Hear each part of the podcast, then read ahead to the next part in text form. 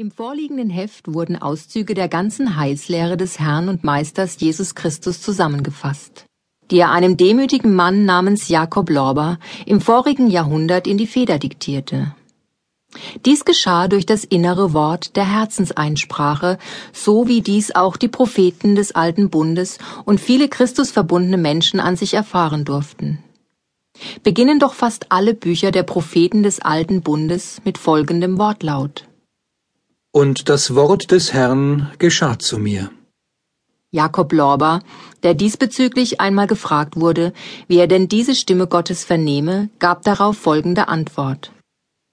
Bezüglich des inneren Wortes, wie man dasselbe vernimmt, kann ich, von mir selbst sprechend, nur sagen, dass ich des Herrn heiligstes Wort stets in der Gegend des Herzens, wie einen höchst klaren Gedanken, licht und rein, wie ausgesprochene Worte vernehme.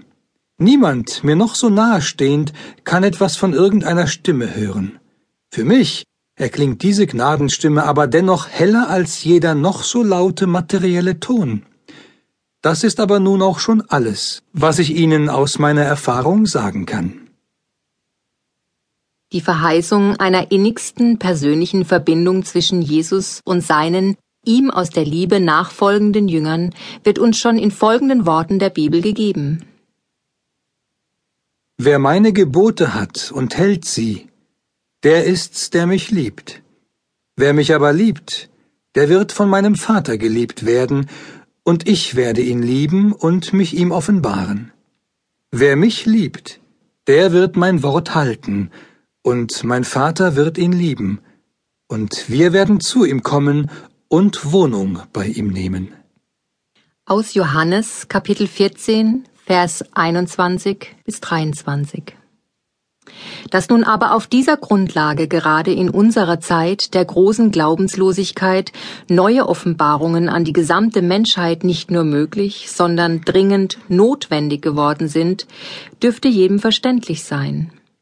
Denn der größeren Wissensbereitschaft und Fügigkeit unserer Zeit muss ein entsprechend helleres Licht göttlicher Offenbarungen entgegengestellt werden. So werden uns zum Beispiel Aufhellungen über das Wesen Gottes und des Menschen, über das Weiterleben nach dem Tod und das Jenseits sowie auch über den Kosmos gegeben, die den geistigen Bedürfnissen der heutigen Menschheit entsprechen. Auch naturwissenschaftliche Aussagen, die Jakob Lorber schon im vorigen Jahrhundert niederschreiben durfte, werden heute durch die moderne Forschung zum Teil schon bestätigt. Diese Neuoffenbarung verlangt daher nicht den blinden Glauben, sondern macht uns die Geheimnisse des Lebens verständlich und begreifbar. Schon am Schluss des biblischen Johannesevangeliums finden wir einen Hinweis auf immer wieder notwendig werdende Offenbarungen, entsprechend dem geistigen Auffassungsvermögen der Menschheit. Es sind noch viele andere Dinge, die Jesus getan hat. So sie aber sollten eins nach dem anderen geschrieben werden, meine ich, die Welt würde die Bücher, in Klammern geistig, nicht fassen, die zu schreiben wären. Aus Johannes, Kapitel 21, Vers 25. Die Bibel ist ein verschlüsseltes Konzentrat tiefgeistiger Wahrheiten, zu denen jedoch heute viele Menschen keinen Zugang mehr finden. Hier nimmt die Neuoffenbarung einen Großteil der Hüllen hinweg und eröffnet einer fortgeschrittenen Menschheit vieles von dem, was die Allgemeinheit zu Jesu Erdenzeit noch nicht hätte aufnehmen oder fassen können. Dieses erneut an die Menschheit ergangene Wort Gottes ist nicht das Schrifttum einer Sekte oder Glaubensgemeinschaft und möchte auch nicht für eine solche gelten oder werben. Die Neuoffenbarung ist vielmehr, gleich der Bibel, eine Offenbarung der Liebe und Weisheit Gottes, die uns Einblick gewährt in seine Führungen mit der gesamten Schöpfung und mit seinen Kindern.